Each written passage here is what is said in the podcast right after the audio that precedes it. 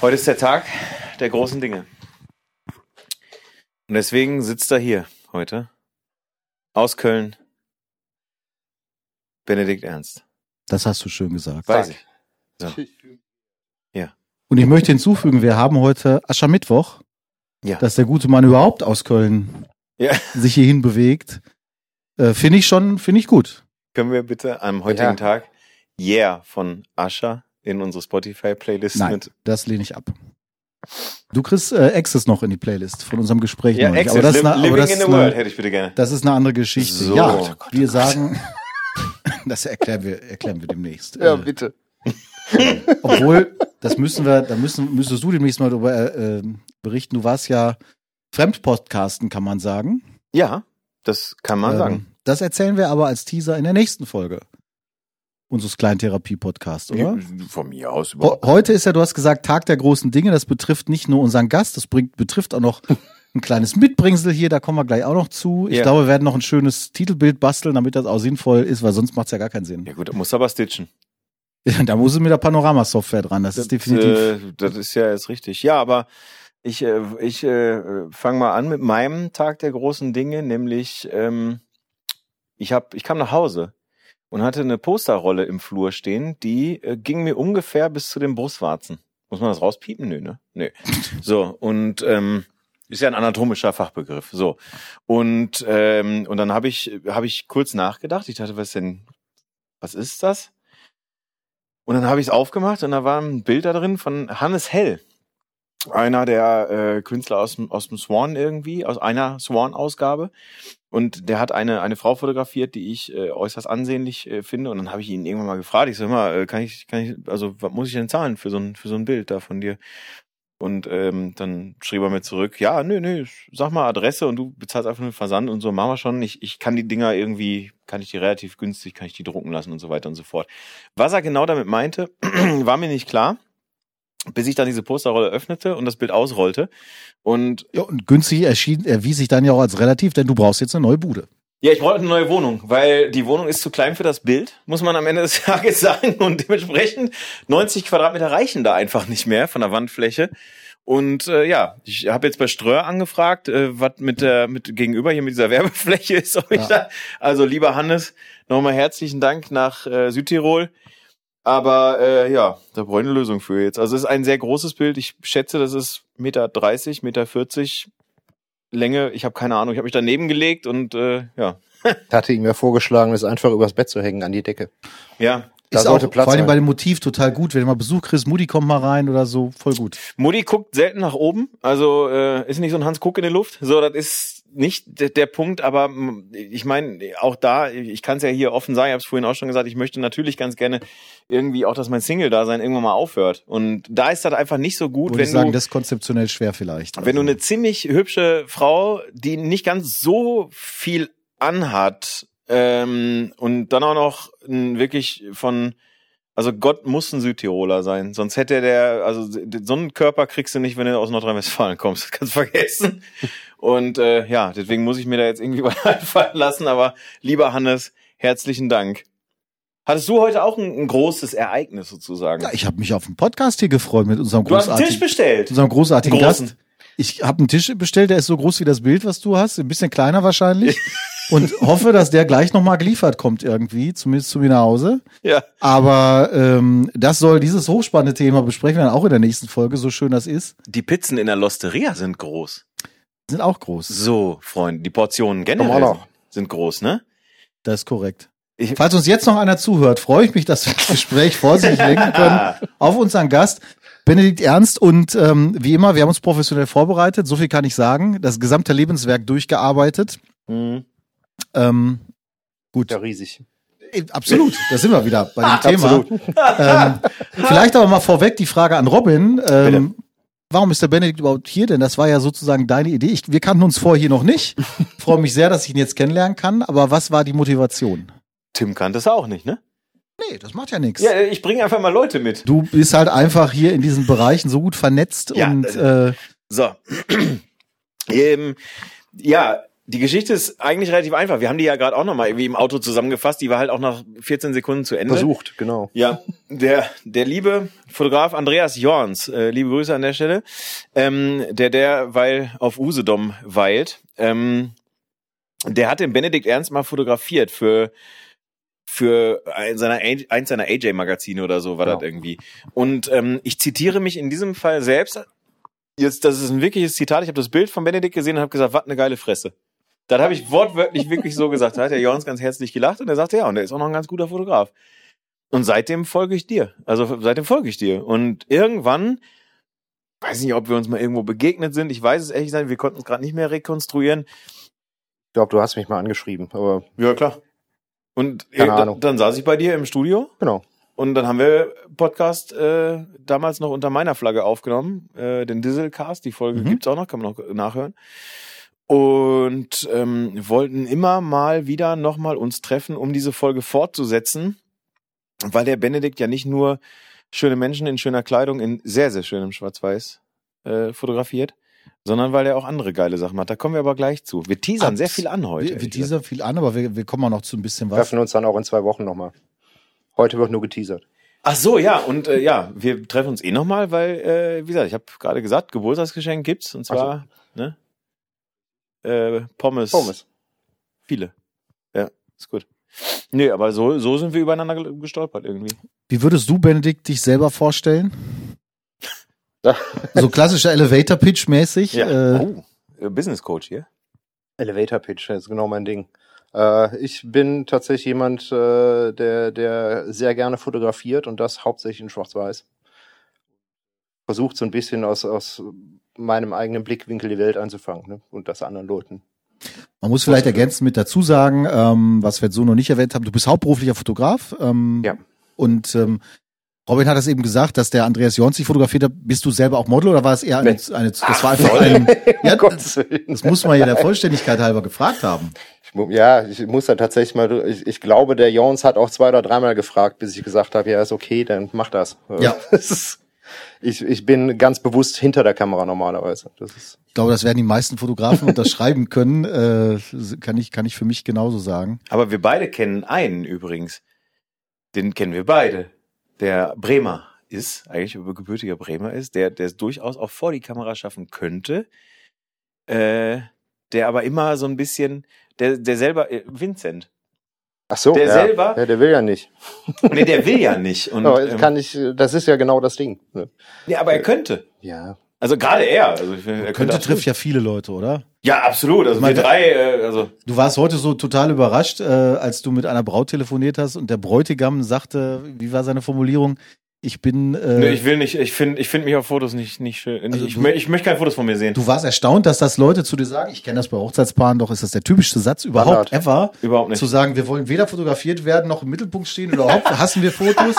Das ist doch der klassische Satz eigentlich. Das ist super, wenn man heiratet. Ja, das ist total. Wir Also, wollen nicht im Mittelpunkt stehen. das habe ich ja noch nie gehört. Das habe ich wirklich noch nie gehört. Noch nie.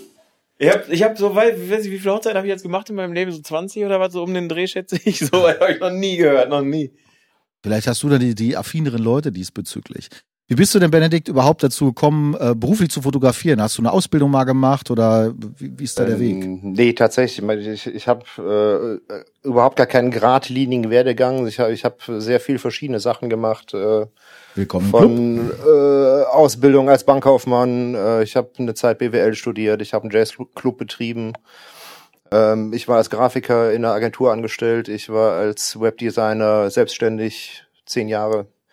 Und am Ende dieser äh, Webdesigner-Geschichte hat sich das dann so langsam eingestellt mit dem Fotografieren. Ne? Also ich, ich habe damals in der Agentur in München, wo ich gearbeitet habe, äh, da kam gerade so die Digitalfotografie auf.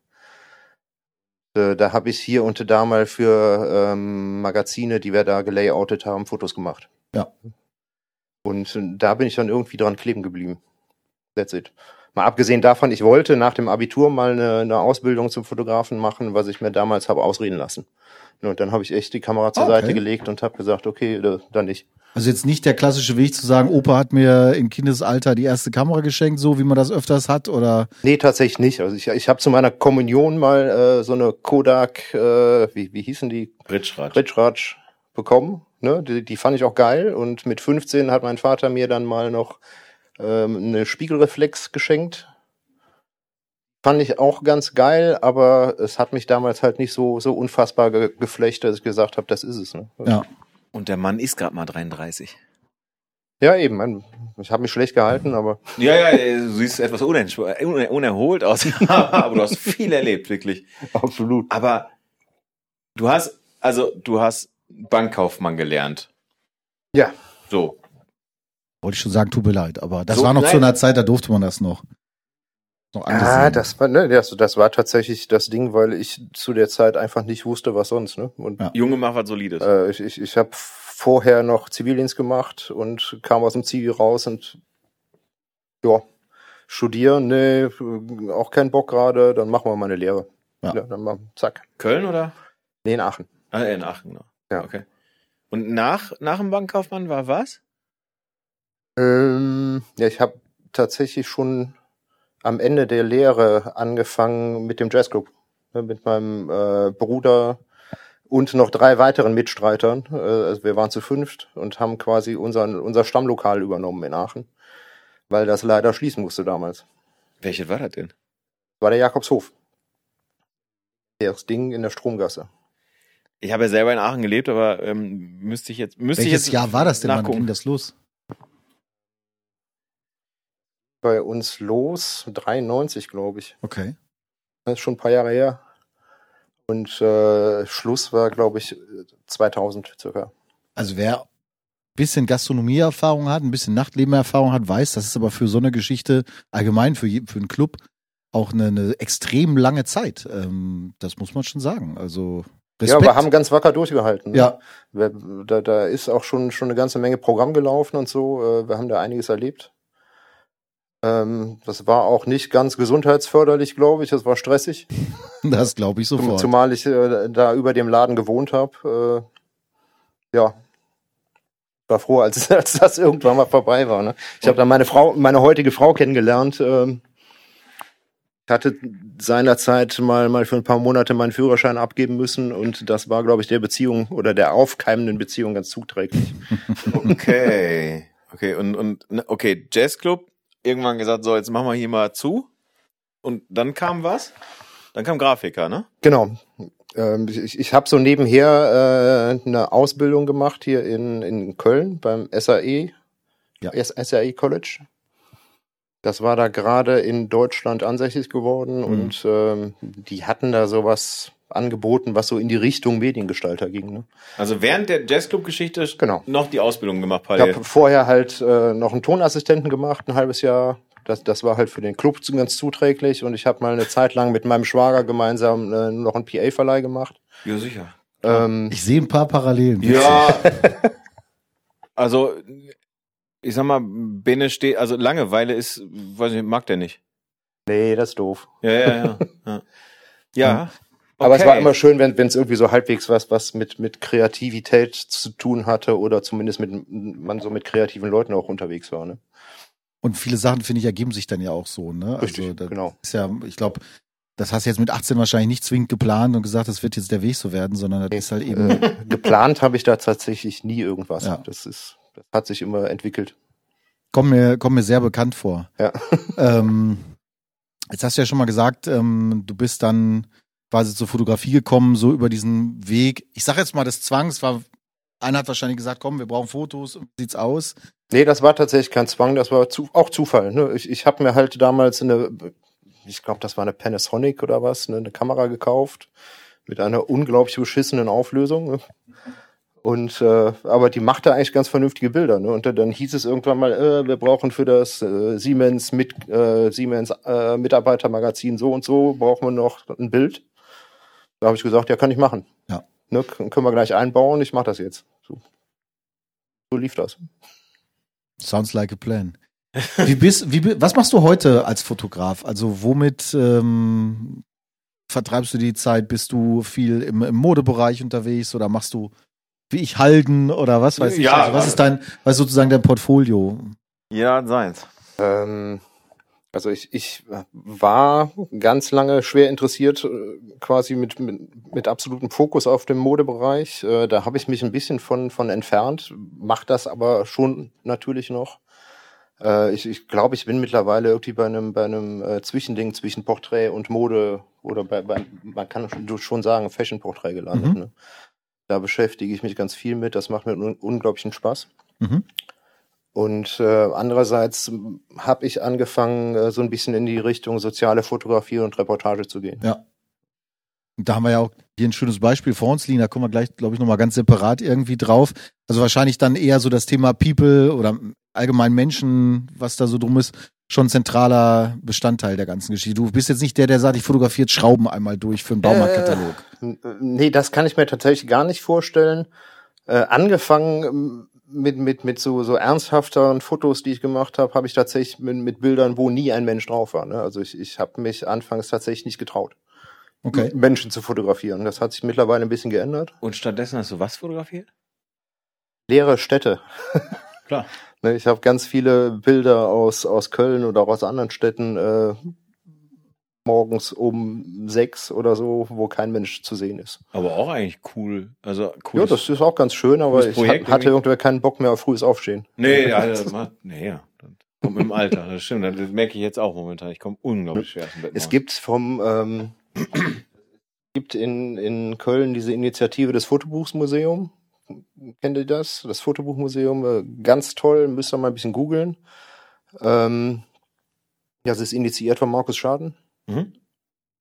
Sehr interessant. Und die haben ähm, mal eine, ich, ich glaube, für drei Monate lang in äh, Köln-Deutz in einer Halle eine Ausstellung gemacht. Und zu dieser Ausstellung, da wurde ein Buch fotograf äh, ein Buch aufgelegt, da konnte man sich bewerben, halt mit Fotografien, das hieß äh, Köln 5.30 Uhr. Ach, Und da ist dann auch eins, eins meiner Werke drin. cool. Ich finde die Idee gut, ehrlich gesagt.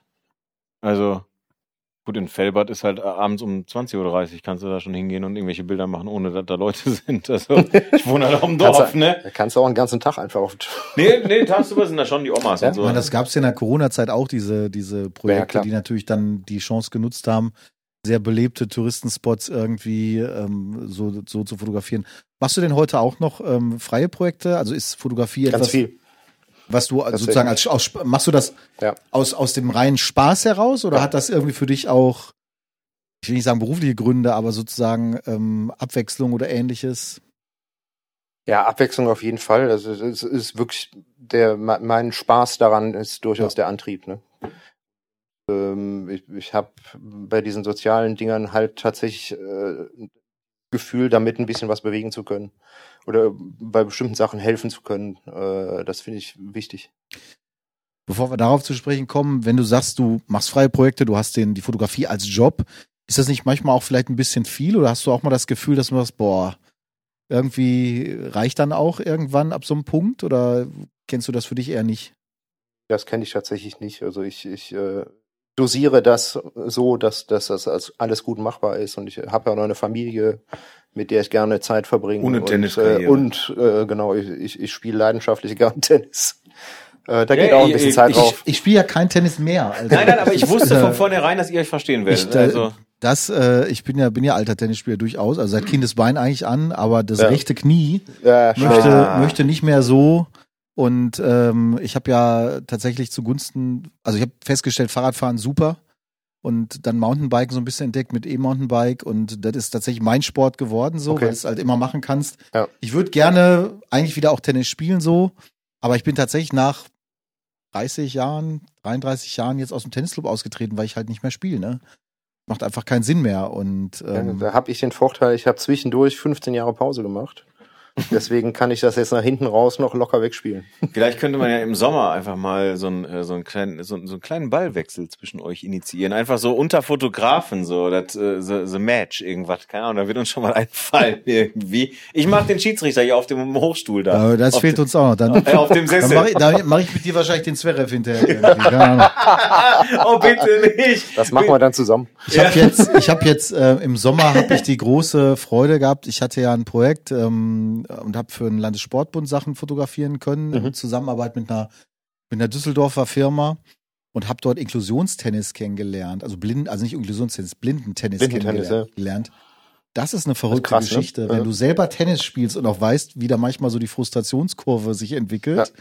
Äh, und wenn du dann Menschen siehst, und in dem Falle war es damals ein, ein, Mann ist Quatsch, der war an Mitte 30, der ähm, wusste schon im Prinzip in jungen Jahren, dass er erblinden wird, so mit Ende 20 und war halt wirklich auch komplett erblindet mittlerweile und ähm, das war schon verrückt, das zu sehen. Also ähm, diese, diese Leidenschaft, die die Leute so an den Tag legen, immer noch auch Sport zu machen und sich dem Sport zu widmen, aber eben auch das Handicap, das nicht so machen zu können, wie man es halt gewöhnt war irgendwie früher. Ähm, das muss ich sagen, äh, hat auch nochmal mein Verhältnis so zu bestimmten Dingen so ein bisschen äh, gerade gerückt oder geändert. Gerade auch was Sport so betrifft. Ne? Da hätte ich ja einen kleinen Tipp für dich. Äh, Also ich finde Rollstuhltennis hochinteressant. mhm. Da brauchst du deine Knie nicht. Oh. Oh. Kann ich euch da nicht irgendwie beide mal zu, äh, äh, Ja, es, es gibt ja, es gibt ja verschiedene Möglichkeiten. Also soweit ist das Knie noch nicht kaputt, dass es das benötigt irgendwie. also ich finde, ich finde ja generell faszinierend, was, was Leute auch, ähm, was gerade auch in, im, im Bereich, wir haben jetzt Paralympics wieder vor der Tür stehen, was da alles geht, was da alles gemacht wird, wie Ja. leidenschaftlich die Leute das Wahnsinn. machen, das ist spannend zu sehen. Wir haben ja damals insgesamt zehn Sportarten begleitet, ähm, von ähm, ja, Skateboard fahren äh, konnte er nicht mehr, aber dann mit dem Rollstuhl halt so über die Pipes und so weiter zu fahren. In Köln haben wir das damals gedreht ähm, und produziert. Das war super. Oder auch Boxen beispielsweise, ne? Ähm, also total spannend. Einer hatte einen Arm verloren, äh, ein junges Mädel, weil die Arzthelferin gepuncht hatte beim Blutabnehmen. Also eine ganz abstruse Situation, wo du denkst, das kann jedem von uns passieren, ne? Ja. Gehst irgendwie zum Arzt, kriegst Blut abgenommen schnell und dann entwickelt sich eine Infektion, weil die halt nicht richtig hygienisch sauber gearbeitet hat. Und äh, ja, da ist der Arm ab. Und äh, das andere Mädel, die hatte eine, die war ta- taub, ja, taubstumm. Und ähm, aber faszinierende Bilder auch entstanden, weil ähm, du siehst halt, das, das mit dem Taubstumm siehst du natürlich nicht so in den Bildern, aber du und du siehst halt eben genau einen Menschen, der total mit Leidenschaft boxt. Ja, mega. So, total Ja, cool. super. Und ähm, ein Foto wird demnächst hiervon auch hier an der Wand hängen. Äh, auch das kam ja heute dann ähm, hier fürs Studio. Also äh, faszinierend. Ist generell Sport ein Thema, was für das du dann auch so Leidenschaft eben empfindest? Oder ist das, ist jetzt, also spielst du richtig mit Das ist tatsächlich, äh, ja, ich spiele jetzt nicht so wahnsinnig hoch, ich spiele halt nur unheimlich gerne. ja. Äh, ich ich habe eine, eine, eine Mannschaft, wo wir viel Spaß haben und wir machen Schulmedenspiele und wir fahren jetzt im, im März zusammen ins Trainingslager Ja. und so. Also das, das läuft. Ähm, außerdem haben wir bei uns im Club bis letztes Jahr äh, eine Bundesligamannschaft gehabt. Wir okay. sind jetzt leider abgestiegen, spielen jetzt in der zweiten, aber äh, das begleite ich halt den, den Sommer über fotografisch. Ne? Ja, Das, super. da, da, da bin ich auf jeden Fall dabei, das ist super. Bundesliga-Tennis, da geht schon was. Das ist Da geht schon richtig was. Also wenn man den äh, Insta-Stories von äh, Bene folgt, auf jeden Fall, dann sieht man auf jeden Fall, man sieht viel Tennis, man sieht viel Ja. äh, Natur, Hund und so. ja, ja, genau. Die Hunde treiben mich immer raus. Ne? Genau, also das sieht man durchaus. Aber was wir vielleicht auch an der Stelle nochmal sagen sollten, ist, ähm, du bist äh, Teilhaber, Mitteilhaber äh, oder Betreiber, Mitbetreiber, wie auch immer, eines äh, wirklich wahnsinnig schönen Studios in Köln. Danke. Da, bitte, das Studio C104, wenn Genau. ich mich nicht ganz täuscht, ne? So ist es. Und ähm, man kennt natürlich die klassischen, Entschuldigung, verschluckt. Man kennt natürlich die klassischen Fotostudios wie jetzt zum Beispiel das hier.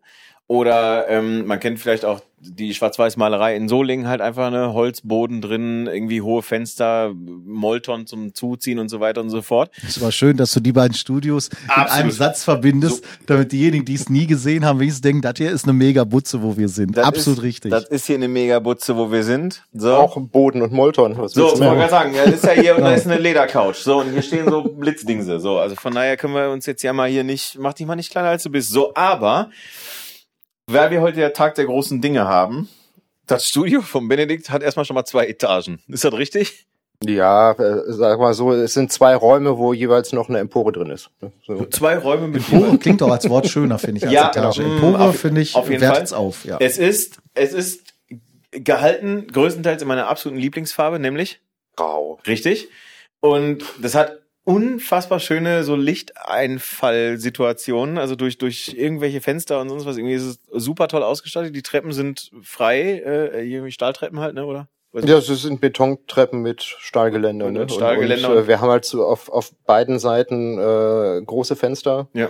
Äh, wo durch die auf der einen Seite den ganzen Tag eigentlich die Sonne reinscheint und so durchwandert und auch auf der anderen Seite ist äh, ein Riesenfenster, wo halt nie die Sonne draufsteht, aber man hat halt fantastisches Tageslicht da. Ne? Das ist super. Und es ist wirklich, also super. Es sieht halt einfach ultra modern aus, also so, so ein bisschen so Bauhausstil eigentlich fast schon. Es ist halt einfach super grau, super puristisch. Ja.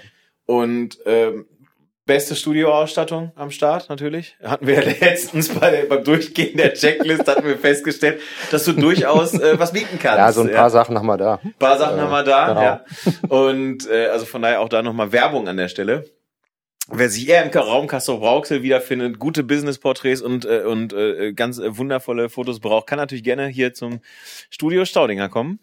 Und äh, wer eher so sich, wer sich eher so in, nicht, sollen die nicht hinkommen? Du, super. Ja, ich wollte sagen, ich versuche doch nur gerade hier mal ein bisschen hier.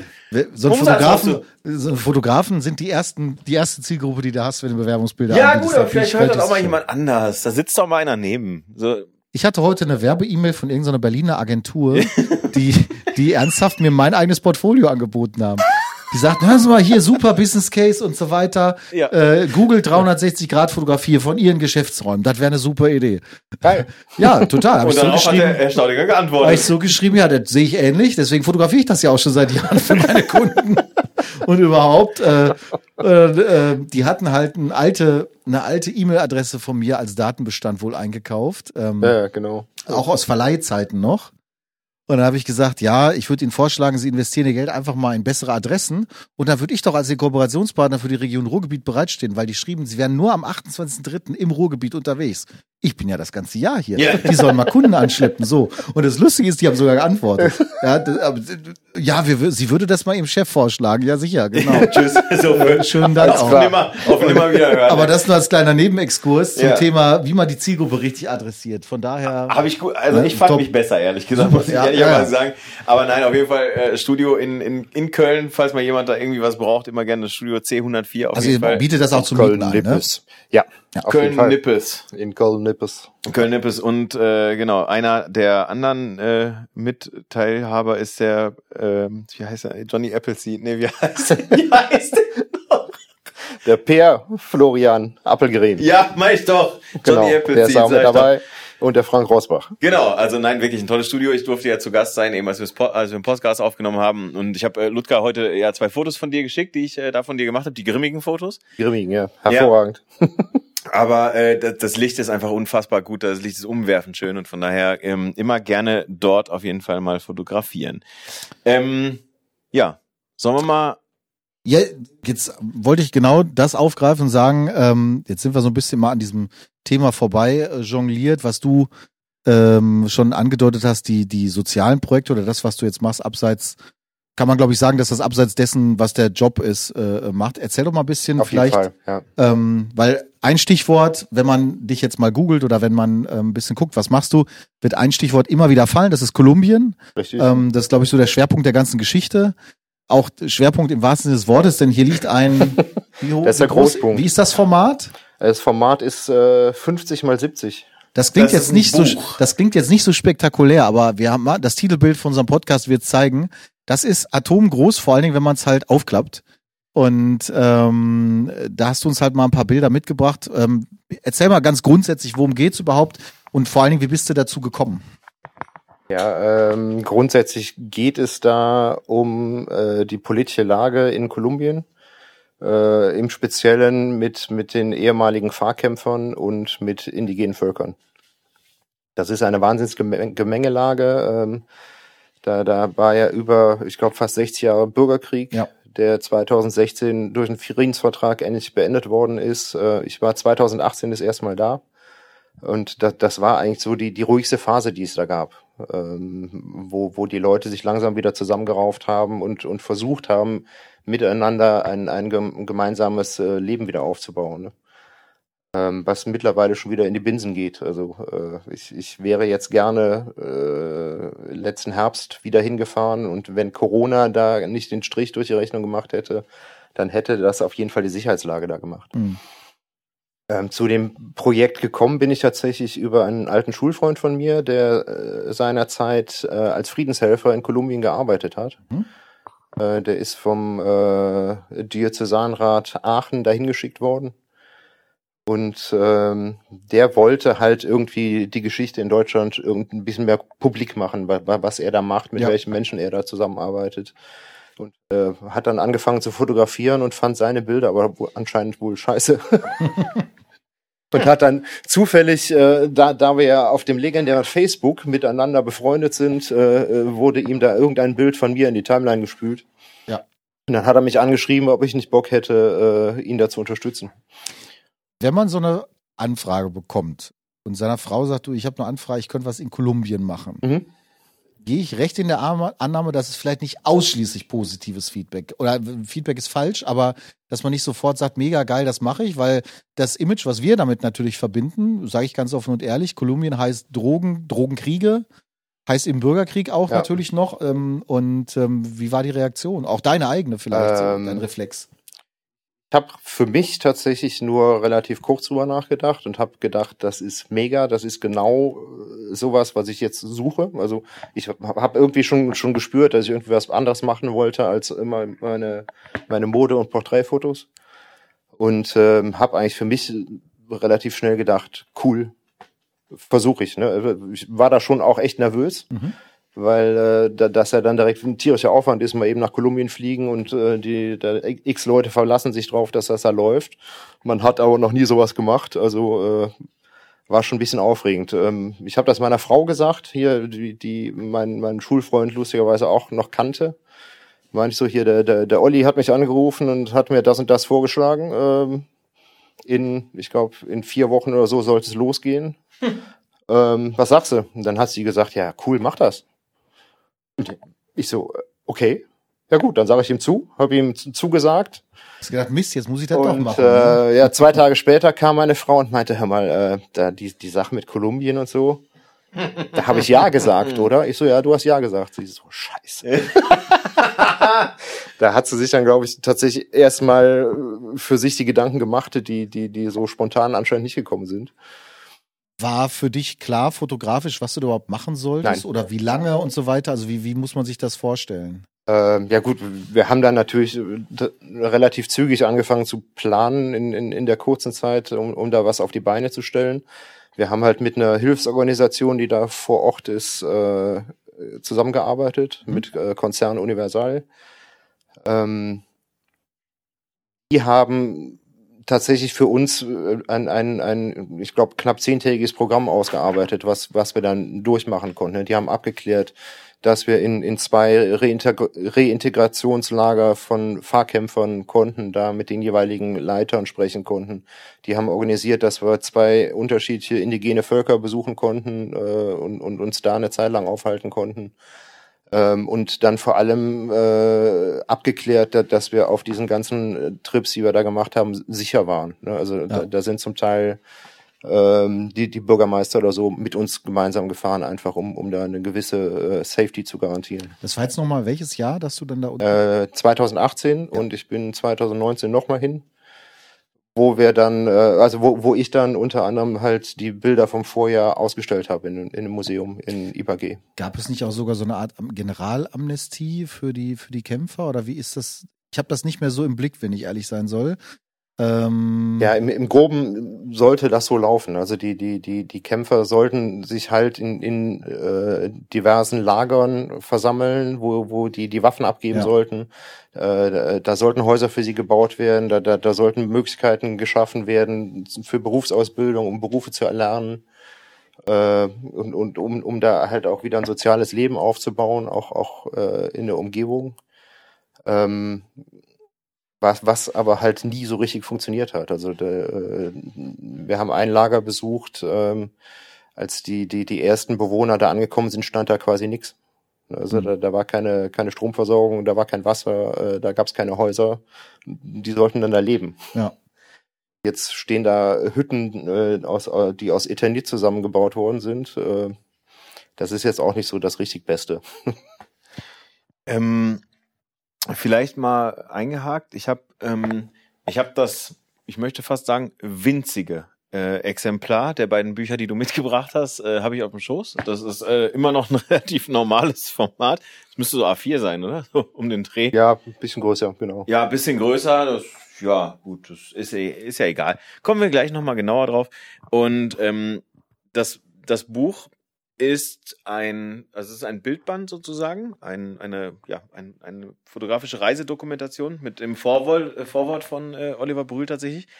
Das Buch kann man tatsächlich auch nach wie vor noch käuflich bei dir erwerben, wenn man Richtig. das möchte. Handnummeriert, äh, gestempelt bzw. gesiegelt, habe ich gerade so Genau. gesehen, ne? Signiert. Signiert, genau. Und ähm, wir hatten es im, im Vorfeld schon ähm, so ein bisschen. Erstmal, die, die Bilder sind häufig mit deiner eigenen Handschrift äh, drunter versehen, tatsächlich. Äh, Richtig. wie wie, wie, kam's, wie bist du darauf gekommen? Also hast du irgendwie. Da gibt's ja diverse Vorlagen, wo das auch so ist. Also ich bin, bin zum Beispiel eine, eine riesen Corbijn-Fan und äh, Ah. ich bin ein riesen Lindbergh-Fan. Äh, da hat man schon genug Bücher, wo man sowas sehen kann. Und ich fand diese Optik immer wahnsinnig schön. Ja. Und das, das gibt den Büchern äh, so was Persönliches. Ne? Und ich, habe da lange gezweifelt, ob ich das machen soll, weil meine Handschrift wirklich saumäßig ist. Ja, gut. Aber ich habe dann irgendwann gesagt, wenn ich dagegen jetzt was sagen würde, Scheiß drauf. Äh, wenn man es nicht lesen kann, kann man sich halt immer noch die Bilder angucken. Also ich kann es aus der Entfernung kann ich beurteilen. Ich habe schon Schlimmere gesehen, was Handschrift Oh, danke. betrifft. Also da, da, ähm, da fühle ich mich jetzt ein bisschen bauchgepinselt. nee, schon. Also da, Ähm, und äh, also ja, ich, ich kenne es ich kenn's halt auch von Lindberg, von Korban wusste ich jetzt zum Beispiel noch nicht. Aber ich kenne es halt auch von Lindberg. Und ähm, wir hatten auch da, nur mal ganz kurz für, für die, die es wirklich interessiert, das ganze Buch oder die ganzen Motive sind äh, fotografiert mit welcher Kamera und welchem Objektiv? Ja, das ist tatsächlich äh, fotografiert mit der D850 von Nikon. Ja. Und äh, ich hatte natürlich, wie man das so macht, äh, sechs oder sieben Objektive mit. Ich habe am letzten Endes äh, nur eins benutzt, und zwar ein Standard-Zoom. Ne? 2470, Ja. fertig. klassische Reportagekiste sozusagen. Richtig. Und ähm, wie, inwiefern, also ich bin, ich bin da ganz bei Ludger halt eben zu sagen, naja gut, Kolumbien ist für mich halt eben Drogenhandel. Ähm, Narcos. Na, ja, habe ich nicht. Ich bin kein Net also ich habe Netflix. Vielen Dank an Dennis Süßmuth an der Stelle übrigens. Aber ich bin sehr enttäuscht von Netflix, muss ich sagen. Ich wollte da letztens. Robin entdeckt das ja gerade erst. ne? ja, ja, ich habe ja auch. Nimm dir Zeit.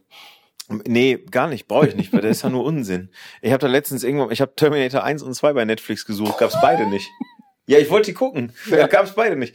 Dann musste ich nach äh, Kaufland fahren, habe mir die für zwei Euro das Stück gekauft. Das war günstiger als ein Netflix-Abo, da ich da. Das ist so eine traurige Geschichte. Ja, das stimmt. Komm bitte wieder zurück zu diesen Themen. So, und äh, irgendwie äh, Goldminen gibt's in, in Kolumbien, glaube ich, irgendwie auch und, und solche Sachen. Gibt es, genau. Steinkohle, unsere Kann Steinkohle. man in, in, dem, in dem Buch auch sehen. Ja. Äh, da ist habe ich auch eine illegale Goldmine abgelichtet. Genau. Okay, hast du, ähm, hast du selber davon irgendwie mal, bist du damit in Berührung gekommen? Also, also ich meine, klar, du hast, ich habe das Bild gesehen von der von der Goldmine im im Buch oder so, aber bist du irgendwie selber mal ähm, mit mit ich sag mal, mit dem Drogenhandel oder mit, mit, der, mit der illegalen äh, Minerei, bist du damit irgendwie mal in, in Kontakt gekommen? Gab es da mal ein Erlebnis? Ähm, also so? Drogenhandel direkt nicht. Ja.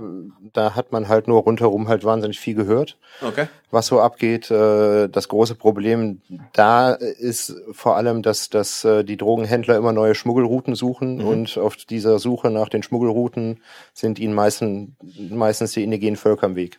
Klar. Also werden die da vertrieben. Ne? Die Ja. kriegen dann meistens relativ kurze Ansagen, so hier in, in zwei Tagen sei der weg, sonst.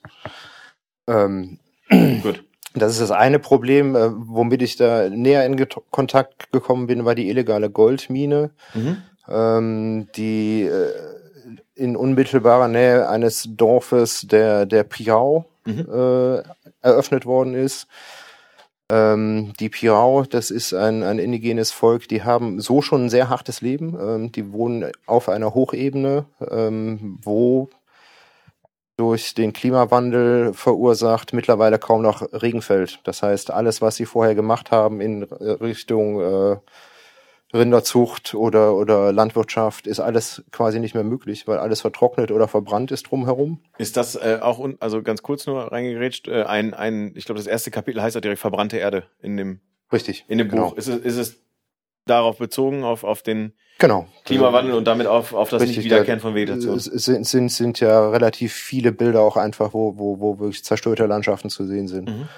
Ähm, bei, bei den Pirau kam jetzt erschwerend hinzu, dass das halt äh, diese illegale Goldmine aufgemacht hat. Die verwenden, äh, um das Gold zu gewinnen, ja, relativ viel Blei und Wasser. Mhm.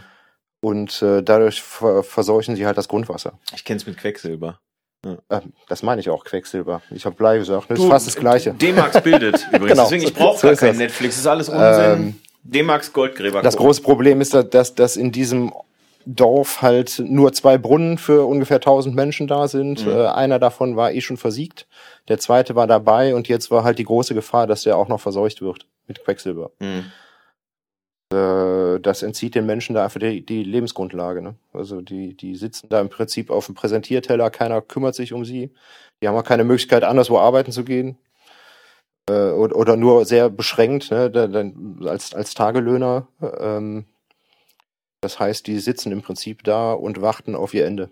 Die politische Situation, also man könnte ja jetzt, wenn man vollkommen naiv und vollkommen am Leben vorbeiläuft, würde man ja jetzt glauben, okay, da, was macht die Regierung dagegen oder so? Aber die Regierung ist wahrscheinlich weniger an indigenen Völkern interessiert, sondern wahrscheinlich äh, Ja, auch an den Bodenschätzen.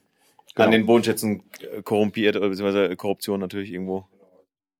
Regierung unternimmt nichts gegen illegale Minen, sondern fördert das eher. Okay. Und äh, dementsprechend haben die kein Interesse an den Menschen, die da leben und im Weg sind, sondern an den äh, einfach schlicht und einfach an den Bodenschätzen. Also nach einem neuen Gesetz, was da eingeführt worden ist, ich glaube vor zwei Jahren, ähm, sind auf den äh, Territorien, wo die indige- indigenen Völker leben dürfen, gehört ihnen der Boden bis 1,50 Meter Tiefe und alles darunter nicht. Super. Ja. Ja.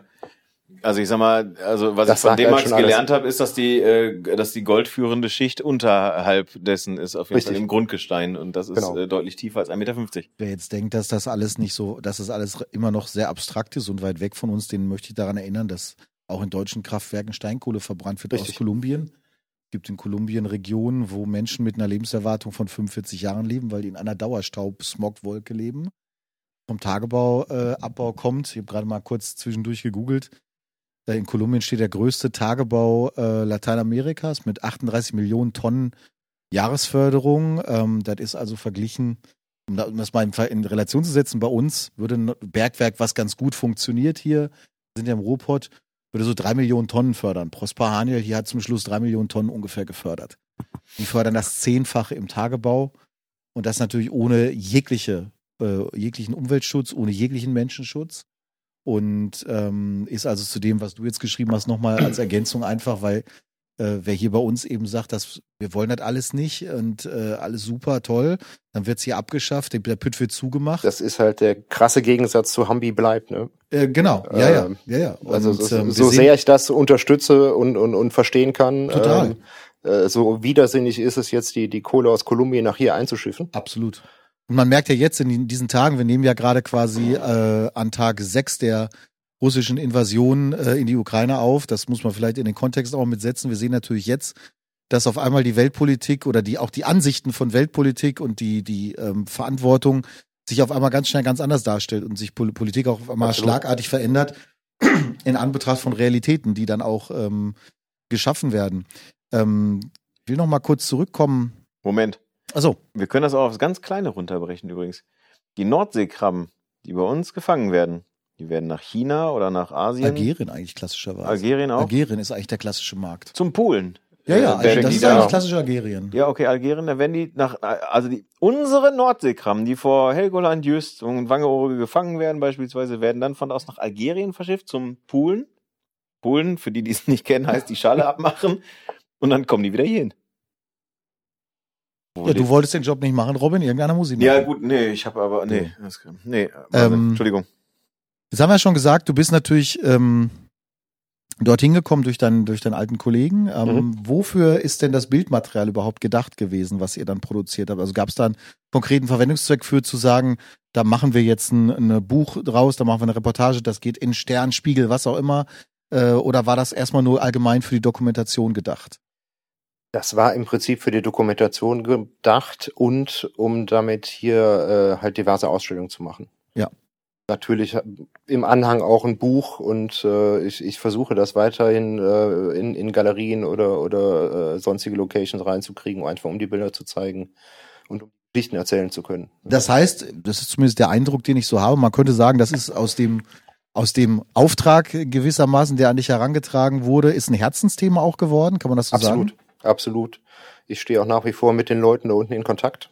Das wäre also auch eine meiner nächsten Fragen. Sehr, gewesen. sehr eng über, über Instagram tatsächlich äh, und, und Facebook. Und äh, wie gesagt, also ich überlege mit, mit Oliver, der, der mittlerweile wieder hier ist in Deutschland, äh, wie, wann wir da irgendwie das nächste Mal wieder runterfahren können. Ja. Ich ähm, habe gerade mal, also ich muss ganz ehrlicherweise sagen, ähm, Kolumbien ist so ein Land, über das man relativ wenig weiß. So. Ja dort, klar, ne, Narcos und so, wobei, wie gesagt, an mir vorbeigegangen. Ist nicht Narcos Mexiko mal doof? Ich habe die nicht gesehen, die Serie. Ich auch nicht. nicht die, die erste Staffel ist Kolumbien. Ah, und danach okay. geht das nach Mexiko. Okay. Aber da ist ja, da ist ja alles korrupt. Ja. Also ich habe gerade korrekt. ja, gut. Ich habe halt gerade mal nachgelesen, dass du ähm, dass du halt, äh, wenn du dich da wählen lassen möchtest als irgendwie Regent oder als irgendwie als ein hoher Politiker, dann kannst du dir Stimmen kaufen und die kosten so zwischen 10 und 70 Dollar. Kannst du dir, je nach Region, kannst du dir deine Stimmen kaufen. So, so war das zu der Zeit, als, als wir da waren. Ja. Äh, da waren, standen wieder Prä Präsidentschaftswahlen an und in, in den Dörfern und Städtchen, wo wir da unterwegs waren, sind, glaube ich, so zwischen 20 und 40 Dollar gezahlt worden pro Stimme. Ne, also der, der hat sich seine Wiederwahl gekauft. Unfassbar. Also ja, und Menschenrechtsaktivisten sind da nicht gerne gesehen und Sozialarbeiter. Gut, man muss natürlich immer bedenken, wenn ein Land über so viele Jahre natürlich auch im Bürgerkrieg sich befindet, zumindest in Teilen, ähm, das merkst du ja auch bei uns im Kleinen genauso oder wenn man an die großen Kriegsereignisse der Vergangenheit denkt, das ist natürlich etwas, was die Leute, was ja Generationen ausmergelt. Das ist ja nichts, was man dann innerhalb von einer ja, von irgendeiner kurzen Zeitspanne, vier, fünf Jahren, zehn Jahren vielleicht wieder hinbekommt. Die Gefahr ist natürlich immer, dass es kippt. Und dass es äh, sich quasi wieder die alten Kräfte den Weg nach oben kämpfen, zurückkämpfen, weil natürlich viele Leute kein Interesse daran haben, dass Frieden gibt. Ne? Das ist, das ist richtig. Äh, das hatte ich ja eben schon mal erwähnt. Also das, es waren über 60 Jahre lang Bürgerkrieg in, de, in dem Land, äh, was ich eine unvorstellbare ja. Zeit finde. Äh, das sind ja drei Generationen, ne, die im Prinzip nichts anderes kannten außer Krieg. Äh, das große Problem ist halt, dass da die Regierung und das Militär immer noch heftig mitmischen. Also ja. die, die sind überhaupt nicht daran interessiert, dass das befriedet wird, sondern ja. die, die setzen halt einfach ihre, ihre ähm, Forderungen und Ansprüche durch. Ja. Jetzt hast du schon gerade gesagt, ähm, was ein bisschen mit, den, mit dem Bildmaterial passiert ist. Also sag doch nochmal vielleicht ein, zwei Beispiele, ähm, was es an Ausstellungen gab, beziehungsweise was es an, an Buchform gab und dann erzählst du uns noch bitte unbedingt die Entstehungsgeschichte von diesem kleinen Racker hier vor uns. Ja, das mache ähm, ich. Äh, also Ausstellungen gab es bisher tatsächlich fünf. Mhm. Ähm, davon eine in Aachen, eine in Schleiden, eine in Viersen. Das war mir so der, der, der kleine Start. Ähm, ich habe letztes Jahr im März, April hier in, in Köln in der Michael-Horror-Stiftung ausstellen können. Das war äh, trotz Corona sehr schön. Mhm ähm, weil ich da auch endlich mal mal großformatige Prints zeigen konnte. Äh, also die die Bilder, die die sind so deprimierend, die teilweise wirken, man kann sich die trotzdem ganz gut an die Wand hängen. Ähm, und ich habe halt 2019 im äh, Panoptico in Ibagué in Kolumbien äh, da im Museum halt eine Ausstellung mhm. gemacht. Ne? Wie ist das Feedback der Leute da gewesen? Ähm, das war unglaublich. Also die sind mir teilweise um, um den Hals gefallen. Es war, waren sehr viele Indigene da, die, die in Ibagué auch, auch äh, wohnten. Und ähm, die, die haben sich selber mit diesem Thema nie so beschäftigt. Oder, oder die haben das auch nie so, so von außen gesehen. Ne? Das, das, das hat sich auch nie jemand mal drum gekümmert und da mal Bilder gemacht um, um mal zu zeigen, wie das äh, Ganze aussieht und, und wirkt. Und äh, also die waren wirklich erschlagen von, von, von ihrer eigenen Geschichte eigentlich. Wie haben die das denn überhaupt aufgefasst oder verstanden? Weil ich könnte mir vorstellen, es gibt zwei Reaktionen, die die äh, passieren können. Die eine Reaktion ist die, dass Leute sagen, Mensch, endlich kommt mal einer und fragt uns oder stellt dar gewissermaßen. Ich kann mir aber auch vorstellen, dass eine Reaktion kommt zu sagen, hau bloß ab, wir wollen hier einfach nur unsere Ruhe haben, beziehungsweise ähm, du, du wirbelst Staub auf, der uns mhm. im Prinzip schaden kann. Ich wollte gerade sagen, ähm, du kannst ja mit sowas auch provozieren. Durch ja, die, natürlich. Durch die, durch die das war jetzt tatsächlich nicht der Fall. Die waren schon sehr froh, äh, dass sich tatsächlich mal, mal irgendjemand für sie interessiert. Mhm der dann auch noch aus Europa kommt. Also das, das fand ich sowieso total irre. Ähm, bei den, äh, also ich, ich habe jetzt zwei indigene Völker besucht. Die einen waren die, die Nassawe, ähm, daher die, die äh, Dörfern und Städten leben und, und noch viele eigene Schulen haben und so, die, die wir auch besucht haben. Äh, und das andere Volk war halt, äh, waren die Pirau. Äh, bei denen war das so, dass da tatsächlich noch nie jemand war, um da mal Fotos von denen zu machen. Also die kannten das gar nicht. Die, die, da hatte auch keiner ein Foto von sich. Also da, da, da läuft da keiner rum mit, mit dem Handy, wo man ständig hier äh, auf Instagram postet. Da gibt's ja eh kein Netz. Äh, da, da, da war das irre eigentlich, dass, dass ich halt von ihnen Fotos gemacht habe. Ich habe ihnen das halt auch auf der Kamera dann zeigen können. Da waren die schon mal völlig. Ich wollte gerade fragen, wie so die ersten Reaktionen oh, auf deine die, Arbeit die, die Kinder haben sich nur noch totgelacht. Ne? Die, die sind die ganze Zeit hinter mir hergerannt, so so so Rattenfängermäßig. Ja. Äh. Und ähm, im zweiten Jahr also 2019 sind wir wieder in das Dorf zurück und wir haben einfach einen Riesenstapel Bilder äh, ausgedruckt und die dagelassen und den Leuten in die Hände gedrückt. Und die haben halt da gesessen und haben wirklich geweint, weil sie das erste Mal in ihrem Leben ein Foto von sich hatten. Das war Man macht sich da, glaube ich, keinen Begriff mehr in unserer Zeit. Ich kann mich nee. erinnern an eine Geschichte, die Steffen Böttcher mal erzählt hat bei seinen Vietnamreisen. Der hatte damals immer so eine Handvoll Instax-Geschichten äh, mit, weil er diesen Effekt auch kannte und das dann halt eben bei der nächsten Reise hatte er dann halt eben für die Leute sozusagen eine Erinnerung mit, mit ja. diesem Instax-Bild irgendwie. Ähm, das wiederum klingt für jemanden wie mich, glaube ich, auch und wahrscheinlich auch Robin, so weit weg, weil man sich das gar nicht vorstellen kann. Man ist ja so in unseren Breitengraden irgendwie äh, sozialisiert, dass man denkt, das gibt's doch eigentlich gar nicht. Das, es war auch unvorstellbar. Also ich, ich wusste das ja vorab eigentlich, das ist mir erzählt worden so. Da war noch nie jemand und, und die kennen Bilder von sich nicht, aber wenn man das dann selber so, so mitkriegt und erlebt, das, das, also es berührt einen selbst wahnsinnig. Ja, wobei, wobei ich mal sagen muss, ne, also ich meine, ich weiß nicht, wie es euch geht irgendwie, aber wenn äh, ich jetzt mal äh, ein Shooting mache tatsächlich hier in, in unseren normalen Breitengraden und man da dann weinst du auch immer.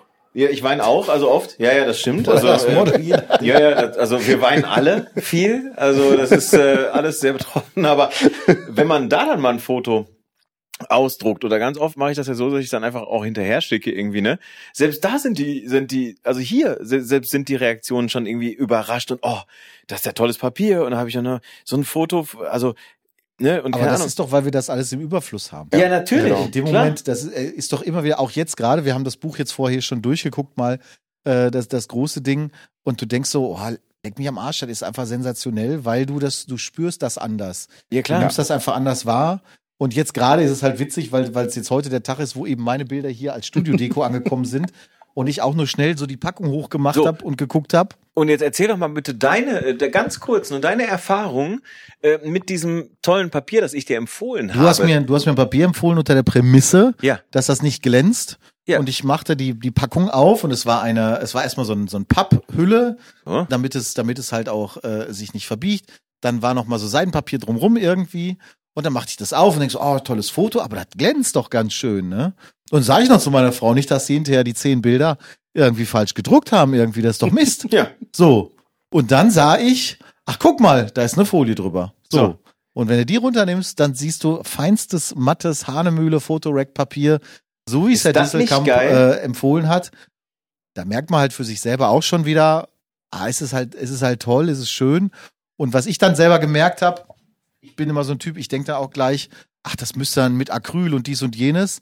Und dann ist es aber halt gleichzeitig sehr, sehr teuer. Aber wenn man einfach sagt, ich mache einen Print für 20 Euro, ähm, das ist schon geil und das ist schon super und den kannst du auch mal austauschen und dann machst du dir schon, machst du dir schon ähm, super Erlebnis mit einfach. Das ist, das ist einfach cool.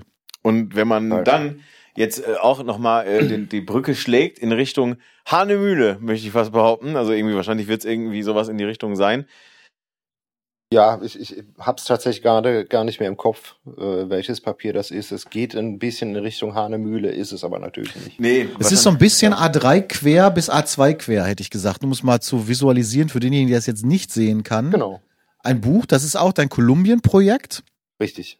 Und ähm, warum hast du ein Buch in dieser Kannst du mal kurz den Tisch bitte unfassbaren... freiräumen, sonst können wir das nicht aufmachen. Warum Das Gar nicht. ja. Möchtest du noch einen Kaffee haben? Nein, danke. Ich nehme gleich noch ein Wasser. Sehr gerne. So. Ähm, Bitteschön. Ja, nee, wir mussten jetzt einfach nur ganz kurz, weil ihr könnt es ja nicht sehen. Ähm, wir mussten jetzt äh, den, also wir haben zwei kleine Städtische hier und den anderen, den zweiten, musste Binne jetzt äh, leer räumen, weil sonst kann man das Buch nicht aufklappen. Weil, äh, ja, Taschenmesser kann man auch nicht aufklappen, offenbar hier. Weil dieses Buch erstreckt sich über zwei Städtische jetzt gerade. Nur mal, um das mal so äh, größenmäßig, ähm, ja, weiß nicht, wie groß das ist, wenn ich mich daneben lege. ist fast Ja, so lang das wie ist Robin. 70 mal 2, ne? Das ist 1,40. Ja, das ist ein Meter. Aufgeklappt ist dieses Buch ein Meter vierzig lang. So, und das jetzt ist kommt korrekt. Die. Und ähm, alleine schon die schiere Größe lässt lässt so ein Bild ja völlig anders wirken. Das Buch ist kleiner als der Tisch, den ich bestellt habe. Das macht mich betroffen. Ja. das, das äh, ja, das Buch ist größer als der Tisch. Jetzt muss man sagen, das hast du natürlich nicht gemacht, damit du jetzt davon möglichst viele verkaufen kannst. Das ist eine, so eine Art Demo-Objekt. Ähm, Einfach um, um das äh, verschiedenen Leuten in, in einer gewissen Größe einfach auch zeigen zu können. Ja. Also ich, ich habe ähm, die Bilder im, bei den ersten Ausstellungen in Aachen und Schleiden äh, in einem relativ kleinen Format ausgestellt. Ja. Ich hatte aber eigentlich immer schon im Kopf, dass man die mal größer sehen muss. Moment, was ist denn in deinem Verständnis ein relativ kleines Format? Äh, das, das war A3 bis maximal A2. Ja, gut. Ja. Normales Format, würden jetzt die Haus- und die normalen Genau. Wald- und Wiesenfotografen sagen, ne? Ähm, aber die, die Bilder kriegen halt tatsächlich eine völlig andere Wirkung, wenn die, wenn die größer sind. Ne? Ja. Bei der Ausstellung jetzt bei, bei Michael Horbach äh, letztes Jahr hatte ich die Bilder im A0-Format hängen. Das äh, sah dann schon ein bisschen anders aus. Nachvollziehbar. Ähm, ich habe jetzt gerade, du hast, du hast Schulen besucht, hast du vorhin ja auch erzählt, ne? Ähm, wie, weit, wie ist es da mit der Schulbildung? Und, oder wie ist es da, also ich, ich kann mir das nicht so ganz vorstellen. Ich habe da natürlich wenig Bezug zu, logischerweise irgendwie, wenn du halt dich nicht explizit damit beschäftigst, Ja. aber ähm, was lernen die Kids da und, und Aber wenn, wenn die zur Schule gehen können, lernen die hm, da alles Mögliche. Ne? Also da, da, das ist schon schon ganz ordentlich. Ähm, Prinzipiell ist, wäre das sogar so, wenn die die Schule durchziehen und ab, abschließen, dass sie theoretisch in der Lage sind, irgendwo studieren zu gehen. Ah, okay. Äh, Das Problem ist, äh, dass äh, viele Kinder da halt gar nicht die Möglichkeit haben, so zur Schule zu gehen. Die, die Schulen, die wir besucht haben, lagen halt äh, zum Teil sehr, sehr weit oben in den Bergen. Also Mhm. da, da sind wir äh, ungefähr vier Stunden mit dem Geländewagen hochgefahren. Und ein Geländewagen hat da, der, äh, haben da die wenigsten. Richtig, die, die meisten haben da, wenn sie was Fahrbares haben, halt ein Motorrad, wo Ja. die dann auch zu dritt oder zu viert fahren. Ja. Ähm, also da wurden durchaus auch, auch Kinder ähm, mit dem Motorrad zur Schule gebracht. Die fuhren dann auch ein, zwei Stunden. Ja.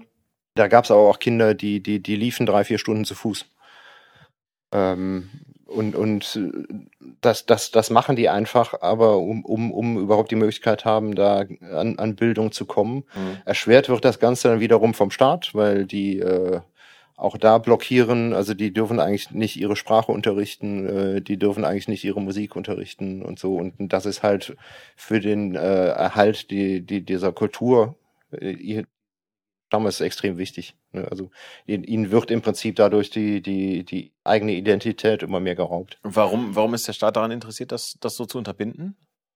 Der hat einfach kein Interesse an der Förderung dieser Leute. Okay. Fertig. Ne? Also die, die sind maximal im Weg. Okay. Stören nur, äh, das ist alles lästig. Also wird, wird da auch maximal blockiert. Ich stehe jetzt hier vor einem Bild. Ähm, mein absolutes Lieblingsbild aus dem Buch. Ich habe, äh, ich, ich, kann, also ich kann dir erklären, warum das so ist, weil einfach dieses, also ich glaube mehr Atmosphäre kannst du in einem Bild eigentlich nicht haben. Also ich finde einfach, dass du, dass du fast schon fühlst, also wie, wie sich dieses Bild, diese Straße, du fühlst diese Atmosphäre, diese, mhm. diese Luft. Das hat tatsächlich ein bisschen was von einem Filmstil, finde ich. Ja, genau, also, absolut. Ja. Und ähm, und ähm, es kommt uns ein, ein Kind auf dem BMX-Rad entgegengefahren und äh, am rechten Straßenrand stehen Autos und im, im fernen Hintergrund sieht man eine Kirche, einen Kirchturm, ähm, viel Nebel, viele oder ein bisschen Nebel im Hintergrund auf jeden Fall und und viele Stromleitungen oder Leitungen, was auch immer das ist. Ähm, Wahnsinn. Ich was soll ich da, also ich habe es jetzt beschrieben, weil ich es geil finde. Das ist, ich habe keine Frage dazu, weil das einfach einfach das das ich sag's, also das muss man gesehen haben. Das ist so ein großartiges Bild. Das, das ist in, in, in Libano fotografiert. Das ist äh, schon schon ein kleines Kaffeezentrum quasi. Okay. Da wohnen 12.000 Einwohner äh, und da kommen aus den ganzen umliegenden Bergen halt die, die Kaffeebauern hin und äh, verkaufen da auf dem Markt ihre, ihre Ernte. Von da aus geht es dann weiter hier, das, das sieht man hier links auf dem Bild ganz gut. Ne? Jetzt bräuchten wir YouTube. Auf, genau, so wäre ja, das. Aber auf, auf dem Dach von, von wirklich äh, historischen Geländewagen geht's dann weiter runter ins Tal. Guck mal, ich habe früher für meinen Corsa B früher übrigens, der erste, da habe ich mir einen bösen Blick äh, habe ich mir äh, gekauft tatsächlich. Und hier ist so ein, so ein etwas müder Blick, obwohl ja. es ein Kaffee-LKW ist. Das wird eigentlich sehr wacher Blick sein, wenn du mich fragst. Verstörend. Ja, ich wollte sagen, also designtechnisch ist da noch was nachzuholen. Aber ähm, Wahnsinn. Und äh, ja, ich glaube, das sind Kaffeebohnen, oder? Oder Nein. Ist das? Das ist tatsächlich, ich habe leider vergessen, wie diese Frucht heißt. Äh, du siehst hier links daneben diese Dame mit ja. diesem Trinkgefäß. Ja. Das ist daraus gebaut. Ach so, klar. Ne, also die äh, dann haben die die bauen quasi ihre Teller und ihre äh, ihr Besteck aus dieser Frucht. Okay.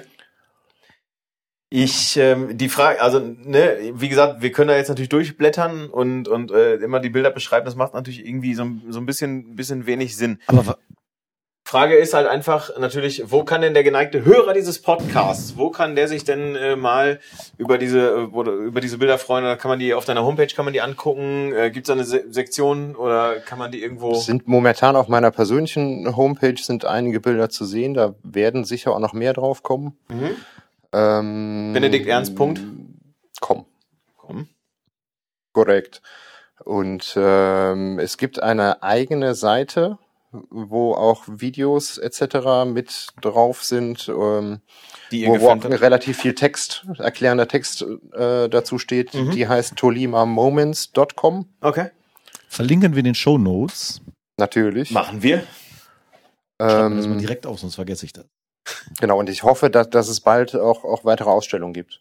Also ich arbeite dran, dass, dass man die äh, hier und da wiedersehen kann. Ja, weil, also ich meine, es ist ja nun mal, das, also das, was ich vorhin schon sagte, Kolumbien ist natürlich ein Land, über das man verdammt wenig weiß.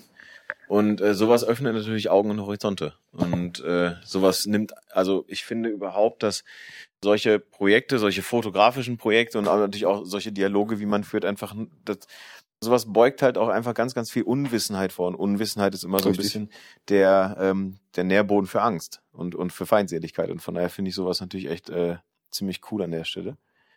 Ähm, mir stellen sich mehrere Fragen. Hau raus. Das erste, was ich jetzt schon die ganze Zeit denke, ist, das ist doch eigentlich so ein Thema für ein Reportagemagazin. Also jetzt sowas wie nicht, Stern, sowas noch in der Art? Gibt es irgendwelche Veröffentlichungen in der Art, dass mal jemand auf dich zukommen ist oder äh, so National Geographic? Naja, sowas genau. Das ist, glaube ich, tatsächlich sehr, sehr schwierig da anzukommen, ah, weil die mit, mit einem kleinen Stamm etablierter Fotografen zusammenarbeiten, diese halt auf ihre Stories ansetzen. Ähm, unser Freund Jörg sagt was anderes. Ja, das, das ist klar. Ich habe auch direkt an Jörg Hovis gedacht. Ich, ich denke einfach nur, weil das Thema an sich. Der übrigens Jörg, gestern Geburtstag hatte. Liebe Grüße. Beim Jörg waren es ja die, waren es ja die, äh, war es ja das Thema Amazonien, Amazonas. Ja.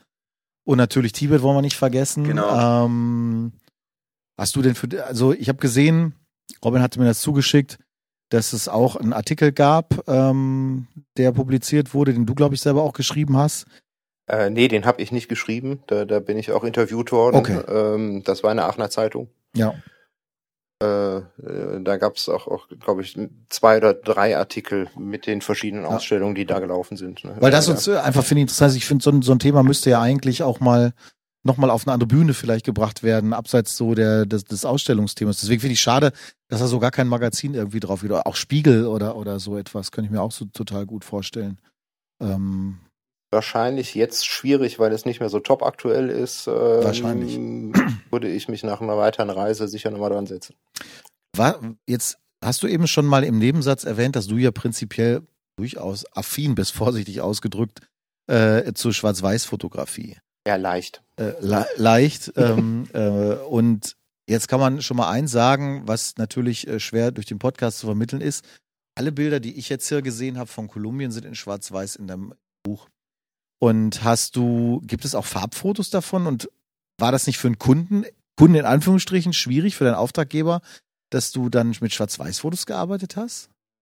War es nicht. Äh, Ich habe das von vornherein von mir aus gesagt. Also ich würde das gerne machen, aber in Schwarz-Weiß, weil, Okay. weil, weil ich mich da halt zumindest ein bisschen sicher fühlte. Ähm, und die waren halt froh, dass es, dass da jemand war, der das machen wollte. Ne? Von, von daher ähm, war das überhaupt gar kein Problem. Die haben auch jetzt mit nicht nichts gerechnet und sind wahnsinnig froh, was sie, was sie am Ende dafür bekommen haben. Erinnert mich auch stimmungsmäßig so ein bisschen an, an äh, Salgado tatsächlich. Dieses Schwarz-Weiß mit diesem, mit diesem Schleier, mit diesem Nebelschleier und so.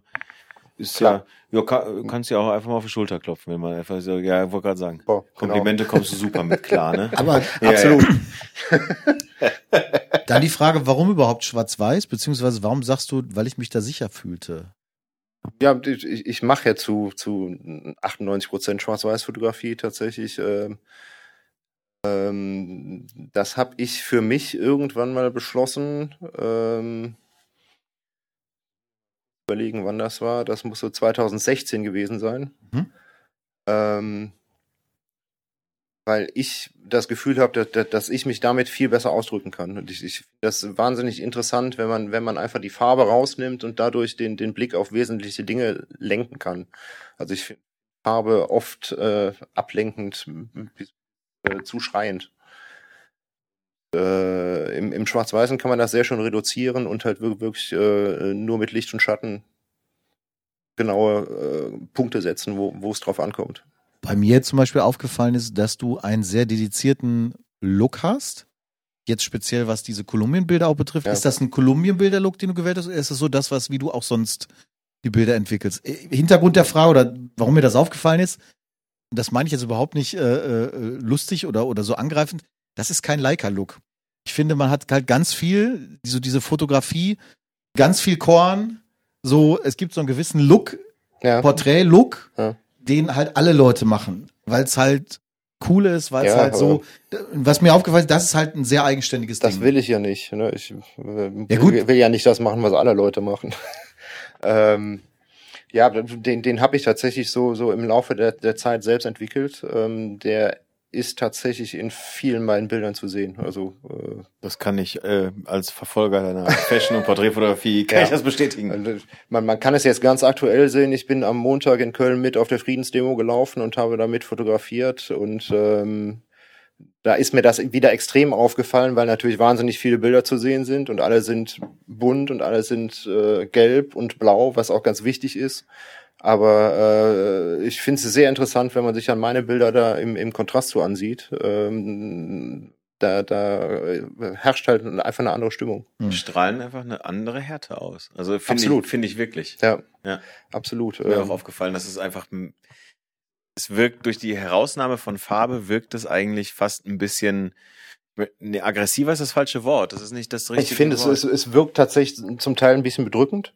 ja. Ich habe auch überlegt, ob, ob das, äh, da, da, da herrschte ja ein, ein wahnsinnig positiver Spirit den ganzen Tag. Ähm, das kommt auf den Bildern jetzt nicht so rüber, sondern das ist halt viel ernsthafter. Ja, ja, genau. Ja, Aber ich, ja. ähm, ist halt meiner Meinung nach einfach eine interessante zweite Seite, um, um sich äh, an so einen Tag mal zu erinnern wieder. Ne? Du, ich äh, hast du, du hast, ich, also ich könnte mir vorstellen, dass du noch ungefähr 40 Fragen hast. Nein, ich finde, das ist ja, das ist ja interessant, weil ich bei gerade, wo er das gesagt hat, mit dem, ach, mach das halt immer so und das fühle ich mich halt sicher. Das ist halt bei mir witzigerweise aktuell genau der umgekehrte Fall. Dadurch, dass ich eigentlich immer in Farbe fotografiere ähm, und auch selbst bei Hochzeiten mache ich so, bei Hochzeiten mache ich es aus dem Bauch heraus und sage, das Bild mache ich in Schwarz-Weiß. Aber ich habe zum Beispiel nie einen dedizierten Look. Ich habe bei Farbbildern ist das anders. Bei Farbbildern gibt es eigentlich bei mir zwei Farblooks, die ich habe. Das eine ist so ein neutraler Business oder drei eigentlich neutraler Business Look, wo man sagt, der sieht so aus, wie er aussieht. Das ist wenig farbverschoben irgendwas. Der Hochzeitslook ist halt ein Hochzeitslook. Der ist ein bisschen entsättigter und ein bisschen halt äh, für, für eine Hochzeit passend. Und da gibt's noch mal einen so für Naturfotografie, den ich ganz gerne nutze. Der ist ein bisschen, ich sag mal, bumsiger. Der betont halt noch mal den. Ich, weißt du, was Der er meint? Bumslook halt. Ja, War klar. Der Bum, bumsig, doch, Look, oder bumsig ist doch, bumsig ist doch ein durchaus gesetzter Begriff. ja. Äh, also mit, mit etwas Okay. intensiveren Farben so. Und ähm, Ah. bei Schwarz-Weiß habe ich halt ganz, ganz viele Presets. Und es fällt mir wahnsinnig schwer, da, im Moment jedenfalls noch, so ein einheitliches Ding irgendwie draus zu machen. Und ähm, Das ist, ja, das ist der Fotofach-Podcast. Immer mit dem Photoshop-Künstler hier wir sind und dann kommt dabei von den, raus. von den Photoshop. Du, nachdem ich jetzt, nachdem ich jetzt einen lieben Kollegen, ich sage jetzt nicht wen, gesprochen habe, der zu mir wörtlich sagt, ich habe keinen Photoshop. Ja, der erste. Fotograf der Welt, der mir wirklich sagt, ich habe gar keinen Photoshop. Ich sag, wie du hast keinen Photoshop, hast du nicht das Abo, da ist das doch drin. Nein, sagt er, ich habe noch Lightroom als Kaufversion. Ja. Ich sag, du, du verarsch mich doch jetzt, das gibt's doch gar nicht. Auf CD. Nein. Auf so zwölf Disketten wahrscheinlich. ja, du. Und ich denk so, der, der hat eine, der hat eine modernste Canon. Ja. Ja. Ich weiß gar nicht, wie er die einlesen kann, ob der jede Datei vorher konvertiert. Aber der hat, der hat wirklich noch so ein uralt Lightroom ohne Photoshop. Das ist ganz interessant, wie, wie er das macht mit den RAW-Dateien. Ne? Also, Ja, Ja, das, das Thema hatten wir auch tatsächlich, Ja, und- aber Und der, der fotografiert out of cam. Also Ja. die Bilder gehen, und ich weiß, ich kenne ja seine Arbeiten, Profi äh, äh, und hauptberuflicher Fotograf, mega geil, aber äh, schreist dich weg so. Insofern, das ist, ich finde halt immer wieder spannend, auch durch die Interviews, die wir halt führen, äh, wie, wie unterschiedlich die Ansätze der Leute sind. Ja. Ne? Und das siehst du ja jetzt nicht den, den, den Bildern erstmal prinzipiell so an, wie die dann im Hintergrund arbeiten. Und, ähm, das ist auch gut so. Ja, ist total. Also auch für, für Nein, nein. meine eigene Person. Aber, aber da- das, ich finde halt, das finde ich halt so, dass das, das Bereichernde einfach zu sehen, wie, wie das andere Leute machen und auch welche Idee dahinter steckt, weil man könnte ja auch sagen, nö, ich habe halt einfach keinen Bock, ich mache das immer schon so, aber ähm, ich verstehe halt, wenn einer sagt so, ja, doch, ich will diese Stimmung haben und ich mache das bewusst und ich habe auch bewusst diesen diesen Look dann so eben am Ende Das, des Tages. das hat sich bei mir tatsächlich im, im Laufe der Jahre entwickelt. Also ich, ich, ich habe früher tatsächlich fast nur äh, Farbe fotografiert. Äh, ich habe mich kaputt retuschiert.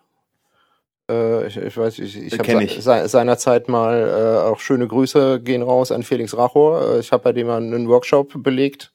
Hatte meine Frau mir seinerzeit geschenkt zum Geburtstag. Ähm, äh, da haben wir das ist ein bumsiger Look. das ist ein, Das Bum, ist ein das bumsiger bumsiger Look, Look, genau. gesagt. Da, da So haben wir viele tolle Dinge gesehen und gelernt, äh, wo man sich dann auch, auch danach abgerackert hat, das irgendwie möglich so hinzukriegen. Und? Ähm, ja, das war's irgendwie am, ein- am Ende für mich nicht. Also ich habe mittlerweile meine Bearbeitung so weit zurückgeschraubt. Ähm, also ich habe ganz selten mal ein, ein, ein Bild, wo, wo ich länger als zwei Minuten dran sitze. Das Faszinierende ist, das sagen so viele Fotografen. Ich frage mich dann immer so, wer macht denn dann die ganzen High-End-Geschichten irgendwie so? Ja, Ähm, ich nicht. Ja, ja. äh, Wir haben uns, wir haben uns kurz darüber ausgetauscht. Ähm, jetzt gerade aktuell in der Presse, aktuelles Rolling Stone Magazin ist JLo auf dem Cover. Das ist so diese klassische High-End-Geschichte. Übrigens auch total geil. Ich finde die Fotos super. Nicht alle, aber, aber speziell auch das, das Cover ähm, finde ich, finde ich mega.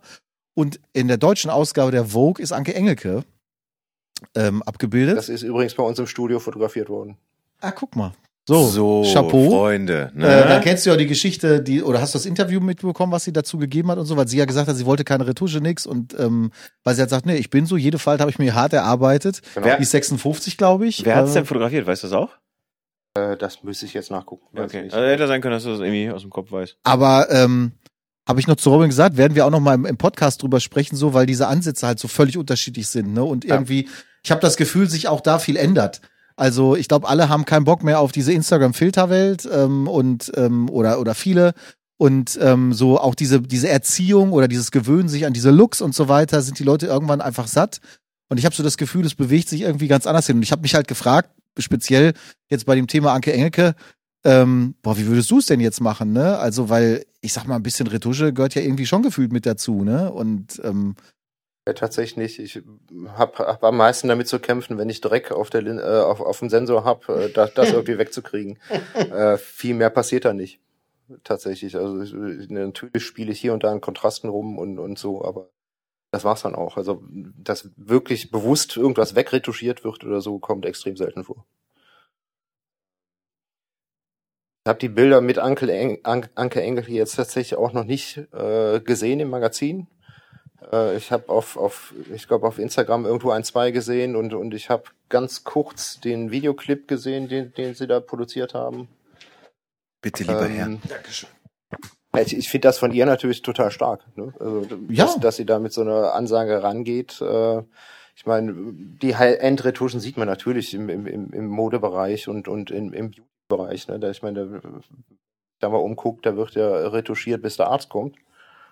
Bis er ähm, nicht mehr kommen braucht. Oder das. Ja. Ähm, ja, das, das, das ist tatsächlich nicht mein Ansatz. Also da, da, da kommen ja oft, oft äh, Endergebnisse raus, die, die äh, so künstlich aussehen und wie, wie Plastikpuppen.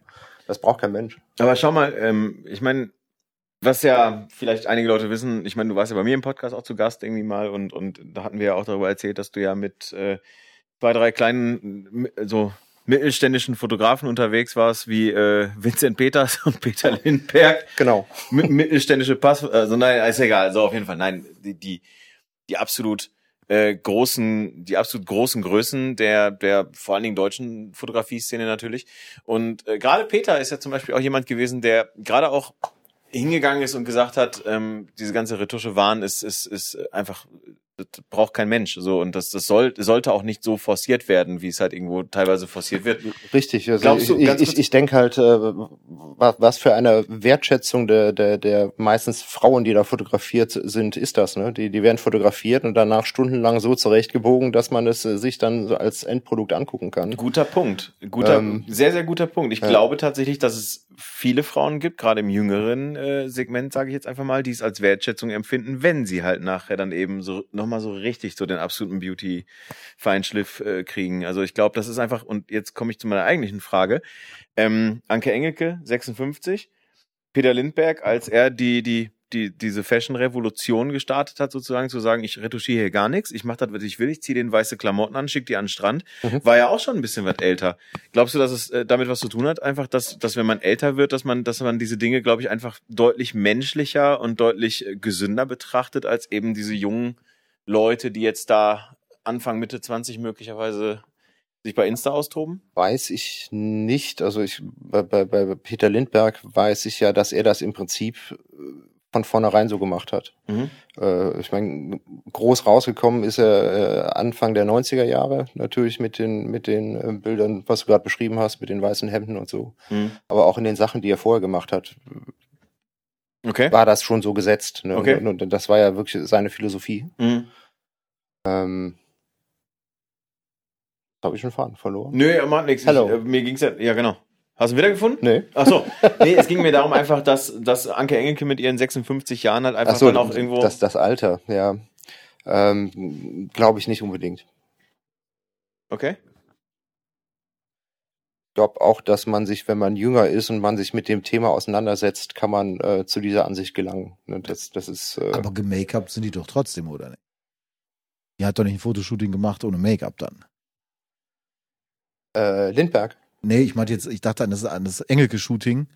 Äh, nee, da, da war bestimmt Make-up dabei. Also ich, ich, ich war an dem Tag nicht im Studio, aber ähm, gehe da mal schwer von aus. Da.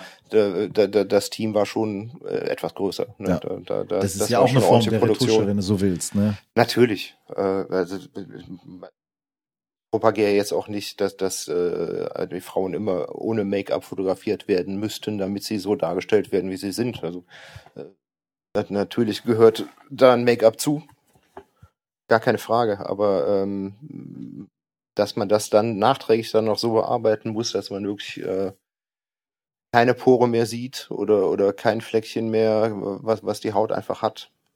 Ich stelle also fest, ich mache mir Gedanken, dass ich jetzt hier als äh, jung, dynamischer, aufstrebender Studiobetreiber äh, mir die großen Retuschekenntnisse aneignen muss. Muss ich also gar nicht. Guck mal. Ja, es kommt natürlich auf den Kunden an, ne? Ja gut, also weder Anke Engelke noch JLo erwarte ich in den nächsten Wochen hier. Ja, dann ähm, ist alles klar. Dann ist, ist die Entscheidung getroffen, oder? Stattdessen Benedikt Ernst und Robin Disselkamp. Genau. So, genau. Bei Robin nützt eh nichts mehr. Ähm, Ich werde 39 dieses Jahr. Was ist los? Ich habe doch meinen Zenit noch nicht überschritten. Doch, habe ich. ich fühle mich so, als hätte ich. Ich habe dich ja schon fotografiert, von daher kann ich das ja aus der Praxis heraus sagen. Ja. Aber deine Modelposen draußen, als du diesen, diesen Catwalk nachgemacht hast, muss ich sagen, das war schon, hat mich persönlich tief berührt.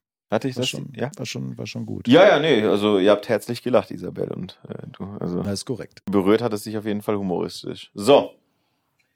Ja, ist aber noch, das ist sowieso generell ein Thema für sich, aber ähm, guck mal gerade auf die Uhr, wie lange haben wir denn aufgenommen? Guck mal, wir sind schon eine Stunde 20. Wir müssen Ja, auch noch gleich was essen. Ich wollte gerade sagen, machen wir Essen zeitig. Zitat Uwe Faust. Jetzt haben wir uns natürlich ein Stück weit mit der Vergangenheit und der Realität beschäftigt, die, oder der, der, der aktuellen Gegenwart auch beschäftigt. Was ist denn das, was du in Zukunft machen möchtest? Oder was ist vielleicht ein Projekt, Ausstellung, wie auch immer, oder Reise?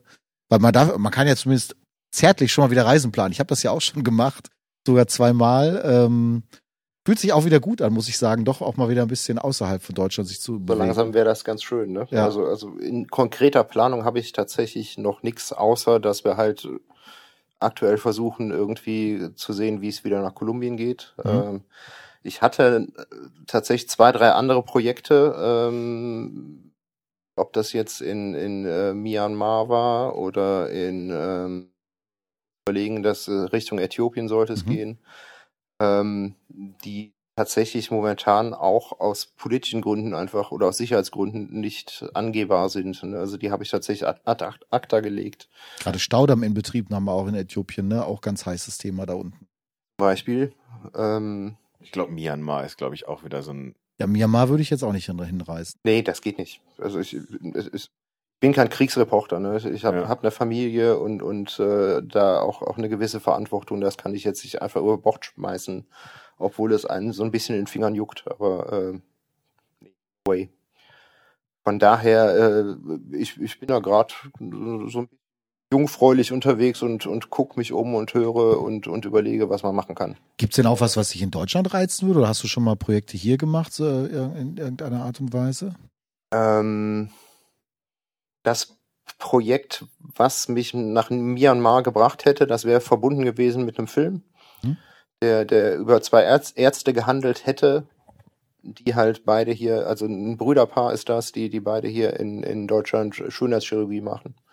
Das wäre halt äh, konkret hier, hier in Deutschland passiert. Ich glaube, es wäre in Düsseldorf und Frankfurter Gegend gewesen. Hm. Ähm, funktioniert jetzt momentan leider gar nicht. Äh, nee, äh, ich, ich habe in, in, ich hatte mal was angedacht in, in, in Alpen tatsächlich. Das wäre äh, in der Schweiz, glaube ich.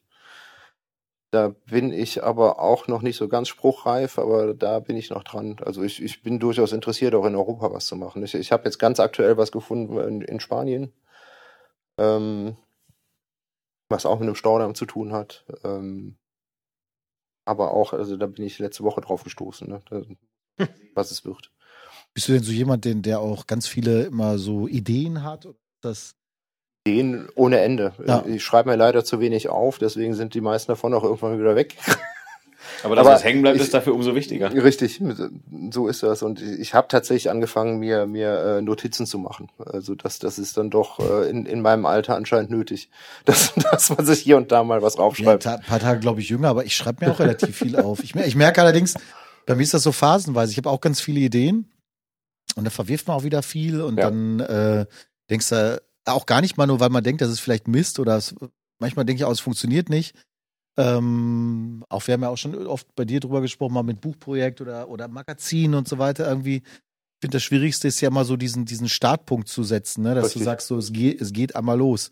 Ähm, ist da irgendeinen wichtigen Tipp, den wir vielleicht noch lernen können, dass du sagst, Von mir leider nicht. Also bei, bei mir ist das tatsächlich so, ich habe wahnsinnig viele Ideen und ich äh, ertrinke in der Masse und kann mich auf keins konzentrieren. Das ist äh, auch eine Sache, woran ich arbeiten muss. Aber es wird weiterhin der Spagat bei dir sein zwischen äh, Fashion Portrait und Absolut. ähm, und Also ich, ich liebe das, was ich da so- mache. sozialen äh, Komponenten. Ja. Ja, ja, auf jeden Fall. Es wird hoffentlich etwas mehr sozialer werden, Mhm. aber äh, das heißt nicht, dass ich auf die andere Sache keinen Bock mehr habe. Beruhigt mich, ehrlich gesagt, weil die anderen Sachen gefallen mir auch gut, ehrlich gesagt. Also das, äh, da solltest du weiter dran. Da Versuch's. dranbleiben. Ich Ja. versuch's. Nee, nee, dranbleiben ist wichtig. Ja, ist wie mit dem Tennis auch, immer schön fleißig trainieren und danach immer viel trinken, ne? Genau. Das ist ja der Hauptgrund, warum es überhaupt Mannschaftsspiele, Medienspiele gibt. Das, äh, Flüssigkeitshaushalt? Das Alster, danach, das Alster danach, sowas bei uns immer klassisch jedenfalls, das ist ja gesetzt.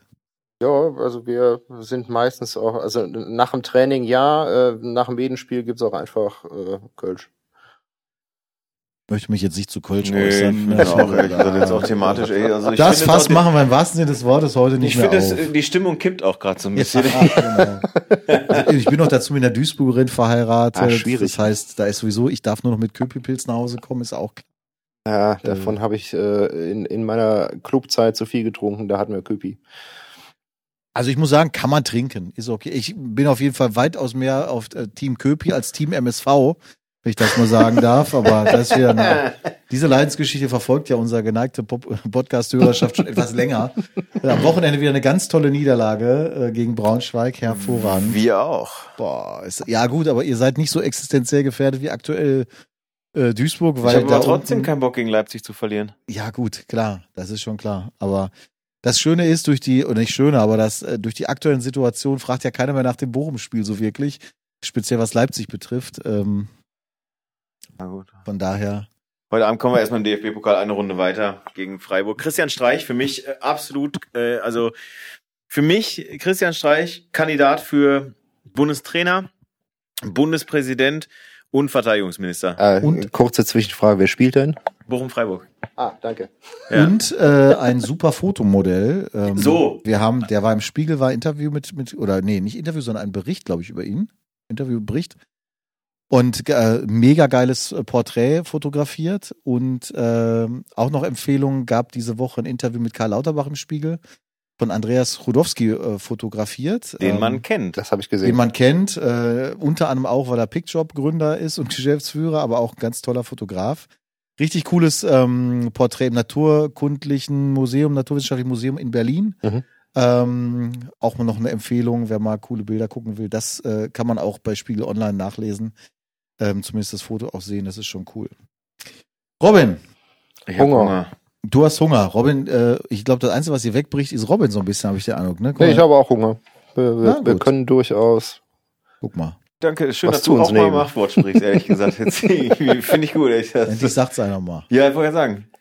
In diesem Sinne sagen wir erstmal vielen lieben Dank. Wir müssen ja gleich, äh, ganz Ich kurz, danke. Wir müssen jetzt gleich das, das, das Buch müssen wir jetzt gleich nochmal aufklappen und euch beide nebeneinander hinstellen und äh, damit ihr das auch zu zweit halten könnt und ich mache ein Bild. Ich habe auch so einen. Selbstauslöser, gibt's so bei Nikon auch. Da musst du irgendwie, muss, bis ich das Bis du dann wieder aufgebaut hast mit deiner Adapter da und so. Aber dann wir könntest du dich so schön davor legen. Das finde ich ja, da super. kann, ja, aber das haben wir doch vorhin gesehen, wohin das führt. Ganz ehrlich. Ich mache ein Bild von euch und ich, ich mache dann das Bild. Ich bin doch auch da. Das ist dann auch Ja, ja. der Schöpfer. das kennen wir. Sehen. In diesem Sinne, da kommen schon die Sinne. Sanitäter, kannst schon, kannst schon hören, die hol dich gleich ab. Sehr gut. Wir sagen Dankeschön erstmal Benedikt Ernst, dass du den weiten Weg äh, aus dem Rheinland hier Ja, zu ja, uns v- vielen Dank für die Ruhrgebiet gekommen Einladung. bist. War sehr, sehr spannend sehr und ich habe irgendwie das Gefühl, wir haben uns auch nicht das letzte Mal gehört, weil ich glaube, äh, du hast immer sehr viel zu erzählen und ich bin mal gespannt, was da noch an Projekten vielleicht kommt und äh, was sich vielleicht auch umsetzen lässt. In der nächsten Zeit, wir verlinken schon mal ein paar Sachen in den Shownotes, kann man sich auf jeden Fall tolle Bilder angucken und Das kleine Buch kann man Geschichten kaufen. erleben. Das kleine kann man kaufen und ähm, Das Große auch. Äh, wer da Interesse dran hat, gerne E-Mail an mich und dann verhandeln wir. Ja, das anders geht das auch nicht. also, wo wir nicht verhandeln, ist Pizza. Los. äh, ich jetzt. Salat heute, du Pizza oder Äh, ich bin mir noch unsicher. Vielleicht auch Pasta. so? Was hatte ich denn letzte Mal? Du hattest Pizza. Nee, du hast Salat mit. Du- Wir beide hatten Salat, oder? Wir hatten ein Salätchen, ne? Ich glaube, Isabel hatte Pizza. Isabel hatte die Pizza und ich sag mal, nee, eher, muss man andersrum sagen, die Pizza hatte Isabel, als sie kam. Mit dieser spannenden Geschichte sagen wir gute Nacht.